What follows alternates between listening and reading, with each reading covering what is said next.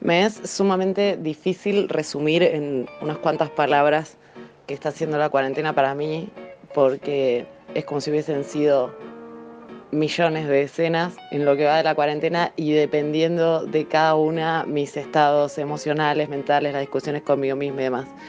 Lo primero que me pasó fue que entré como en un mini pánico de tener que pensarme conviviendo conmigo misma encerrada sola, porque no soy una persona que disfrute estar sola o estar en la casa. Vivo en la calle, soy sumamente social y esa prueba fue bastante bien superada. Eh, así que todavía no nos hemos matado con mis múltiples personalidades, estamos en plena convivencia todavía, aventurándonos, cada día es una aventura diferente. Siento que mis gatos me odian, que al principio estaban recontentos y ahora están rogando que les deje su casa en paz. Están aprendiendo castellano para mandarme la mierda.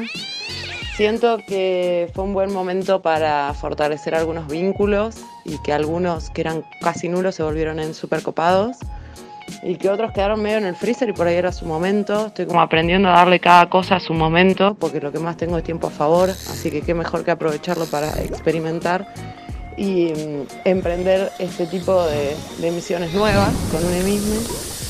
Eh, no dejo de extrañar el contacto físico, el afecto.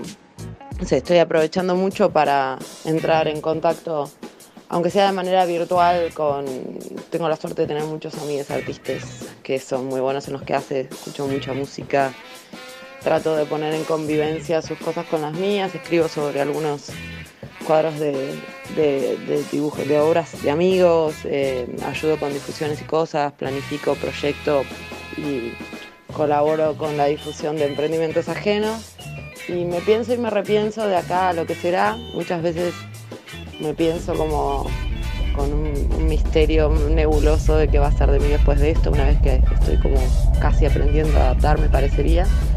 Eh, por otro lado, me muero de ganas de que vuelva todo a la new normal, porque parece que no vamos a ser como antes.